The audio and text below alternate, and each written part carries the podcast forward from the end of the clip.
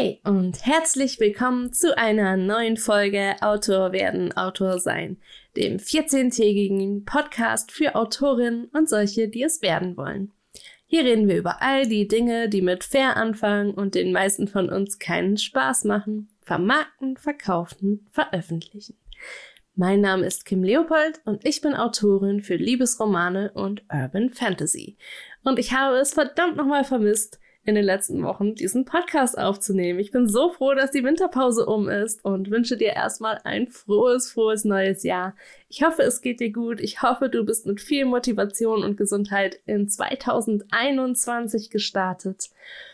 Und ich hoffe, du hattest auch ein erfolgreiches letztes Jahr.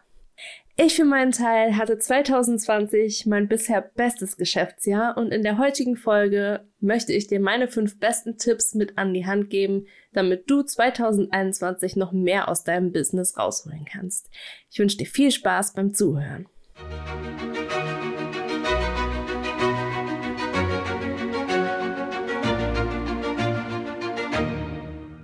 Das ist eine von den Episoden, in denen ich eine ganze Wagenladung an verschiedenen Dingen erwähne und nichts davon im Detail erläutern werde. Schnapp dir also am besten einen Stift und ein Blatt Papier oder pausiere den Podcast, wenn du auf deinem Handy mitschreiben möchtest, um dir all die Dinge zu notieren, die du später nochmal genauer recherchieren willst.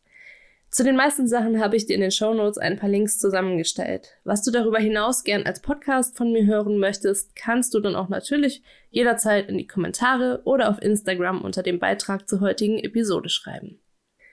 Als ich letztens auf Instagram die Jahresrückblicke verschiedener Autorinnen angesehen habe, habe ich festgestellt, dass sich 2020 wohl auf sehr unterschiedliche Art und Weise ausgewirkt hat.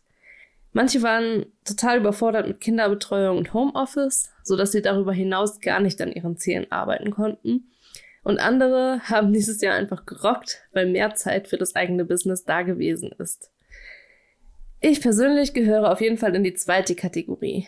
Mein Geschäftsjahr war so erfolgreich wie nie zuvor, dafür habe ich aber auch privat zu arg zurückgesteckt.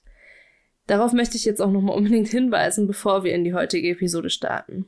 Ich habe eben geschäftlich sehr viele Ziele erreicht oder sogar übertroffen. Dafür habe ich mir aber auch den Allerwertesten aufgerissen und quasi alle anderen Bereiche meines Lebens vernachlässigt. Ja, und hier kommt wieder mein Lieblingsspruch. Sei keine Kim, mach es besser. Meine Situation hat sich durch Corona verbessert. Mein Mann war überwiegend im Homeoffice und hatte zusätzlich auch noch ein paar Monate Elternzeit. Das heißt, ich war nicht allein als Betreuungsperson für unseren knapp anderthalbjährigen Sohn zuständig. Dennoch habe ich viele, viele Tage bis spät in die Nacht am PC gesessen und gearbeitet und bin mutwillig über meine Grenzen hinweggegangen. Das hat darin resultiert, dass ich gegen Ende des Jahres einfach gar nichts mehr machen wollte, aber nicht konnte, wegen Deadlines und anderen Veröffentlichungen. und um genau zu sein, arbeite ich an dieser Episode, obwohl mir eigentlich eher nach einem heißen Bad und einem ruhigen Abend auf der Couch ist. Aber versprochen ist versprochen und das ist mir dieses Jahr oft genug zum Verhängnis geworden. Mein größtes Learning aus 2020 ist also definitiv less is more. Weniger ist mehr. Weniger Pläne machen, weniger die Klappe aufreißen und Dinge ankündigen, noch weniger Ja sagen, wenn ich eigentlich Nein sagen will. Aber zu meinen Plänen für 2021 kommen wir später noch. Jetzt wollen wir uns erstmal im Detail anschauen, was denn eigentlich ein erfolgreiches Geschäftsjahr für mich bedeutet und wie ich das genau erreicht habe.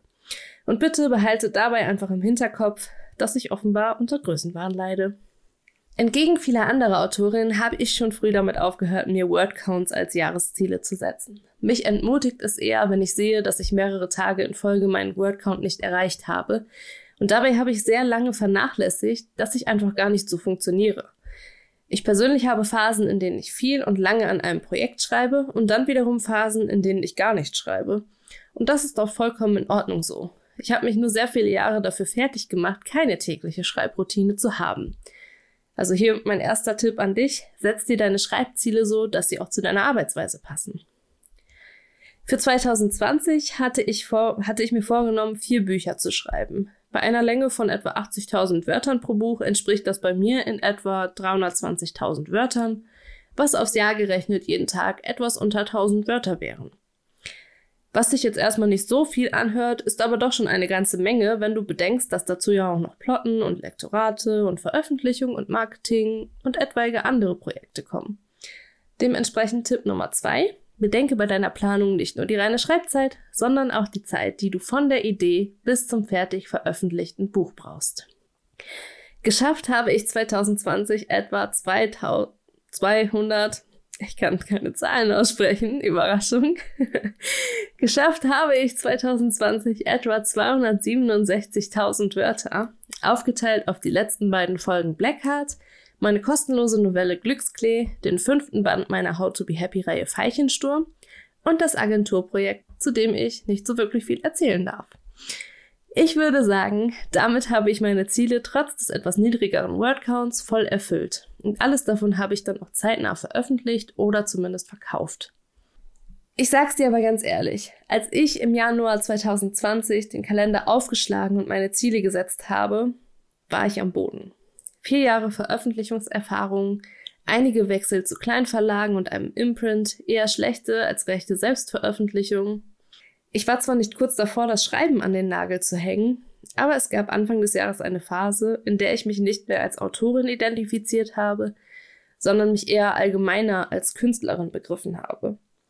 Das lag ganz einfach daran, dass ich enttäuscht war. Ich habe gesehen, wie gut es bei anderen gelaufen ist und eine frustrierende Erfahrung nach der anderen gemacht.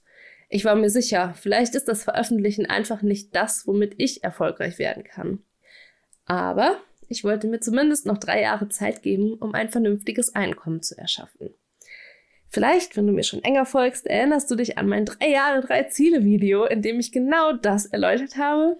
Ja, well, das können wir auch ganz schnell wieder vergessen, weil die Dinge, an denen ich drei Jahre lang kontinuierlich arbeiten wollte, auch zumindest teilweise wieder in Vergessenheit geraten sind. Ich sage nur ein Video pro Woche. Mhm.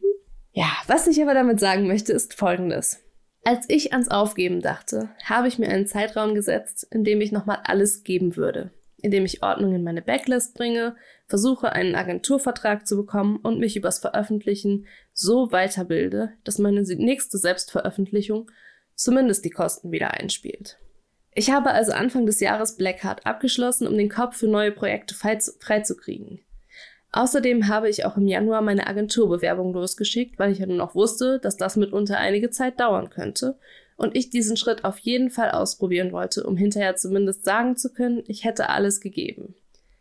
In der Zwischenzeit habe ich mich dann um meine Backlist gekümmert. Wie du mittlerweile vermutlich weißt, bin ich mit der Veröffentlichung von meiner How to Be Happy Reihe im Kleinverlag sehr unzufrieden gewesen.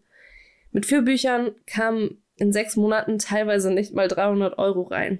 Das sind dann nicht mal 15 Euro pro Buch pro Monat. Ja. Und da lief es dann im Self-Publishing selbst bei mir schon besser, bevor ich die Bücher damals in den Verlag umgezogen habe. Dementsprechend wusste ich schon, ich kann es besser und ähm, habe dann auch sehr lange gebraucht, um mich zu entscheiden und 2020 dann endlich diesen Schritt zu gehen, meine Rechte an den Büchern zurückzuholen, um sie erneut im Self-Publishing zu veröffentlichen. Ich habe ja in diesem Podcast auch schon einige Male darüber gesprochen, dass der Relaunch der How to Be Happy Reihe einfach mein größtes Projekt im letzten Jahr gewesen ist. Vier alte Bücher und ein neues, sowie eine kostenlose Novelle für meine Newsletter-Abonnenten. Das bedeutet dann oder hat bedeutet eine Veröffentlichung pro Monat seit September. Das letzte Buch, Veilchensturm, erscheint morgen. Und das hat einfach immens viel Kraft gekostet deutlich mehr, als ich erwartet habe. Und es hat auch deutlich mehr Aufgaben mit sich gebracht, als ich erwartet habe, sodass ich im Nachhinein sagen würde, ich hätte deutlich mehr Zeit einplanen müssen, um diesen Relaunch so umzusetzen, wie ich ihn tatsächlich umgesetzt habe. Aber es hat sich auch gelohnt. Indem ich all das angewandt habe, was ich in diesem Jahr über Marketing, Zielgruppen und den Buchmarkt gelernt habe, habe ich es geschafft, schon in den ersten vier Monaten nach dem Release des Buches des ersten Buches mehrere tausend Euro einzunehmen. Umsatz versteht sich. Immerhin hatte ich dieses Jahr auch sehr viele Ausgaben für den Relaunch. Eine genauere Gegenüberstellung kann ich aktuell aber noch nicht machen, weil der Relaunch noch nicht vorbei ist und ich erst auch noch meine Umsatzsteuer für das letzte Quartal 2020 machen muss. Allerdings rechne ich damit, meinen gesamten Kosten entweder schon eingespielt zu haben oder sie innerhalb der nächsten ein bis zwei Monate einzuspielen. Und deshalb verbuche ich den Relaunch jetzt schon als vollen Erfolg. Und wenn du da auch im Detail nochmal mehr drüber erfahren möchtest, schreib mir das gerne in die Kommentare unter den Show Notes oder auf Instagram und dann mache ich in ein paar Monaten nochmal eine Folge dazu. Dann kann ich es auch besser beurteilen, weil ich eben nicht mehr mittendrin stecke. Kurz nachdem ich meinen Vertrag für die Bücher gekündigt hatte, kam die Zusage der Agentur. Und im Sommer haben wir dann auch drei Buchverträge gemacht, die mir gezeigt haben, dass sich das Dranbleiben gelohnt hat. Die Buchverträge haben mir sehr viel Geld eingebracht, was dann auch jetzt so mit und mit kommen wird. Also ich habe da ja auch schon in der Folge zum Thema Agentur drüber gesprochen, ähm, dass es eben in der Regel dann Vorschüsse gibt. Und das hat auch alles super geklappt und das kommt dann jetzt auch alles. Allerdings zieht sich das über einen etwas längeren Zeitraum, weil die Bücher voraussichtlich erst 2022 erscheinen werden.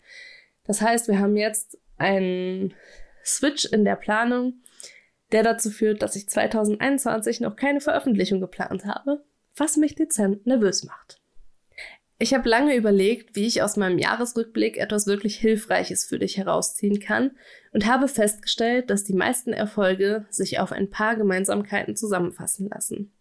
Ich habe immer an mich selbst geglaubt, beziehungsweise in dem Moment, in dem ich es nicht mehr getan habe, habe ich mir eine Deadline gesetzt, innerhalb derer ich alles geben würde, um meinen Traum doch noch zu erreichen.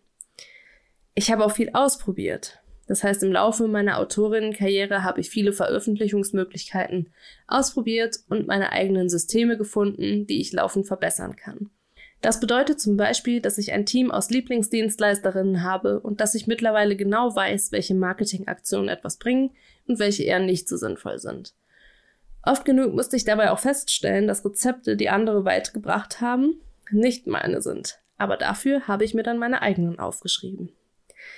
Ich war auch sehr produktiv. Ich habe nach wie vor viel geschrieben und alles veröffentlicht oder verkauft. Meine Wunschvorstellung wäre, dass ich eines Tages mehrere Bücher voraus bin, statt mich immer von Buch zu Buch zu hangeln. Aber das wird wohl noch eine ganze Weile dauern.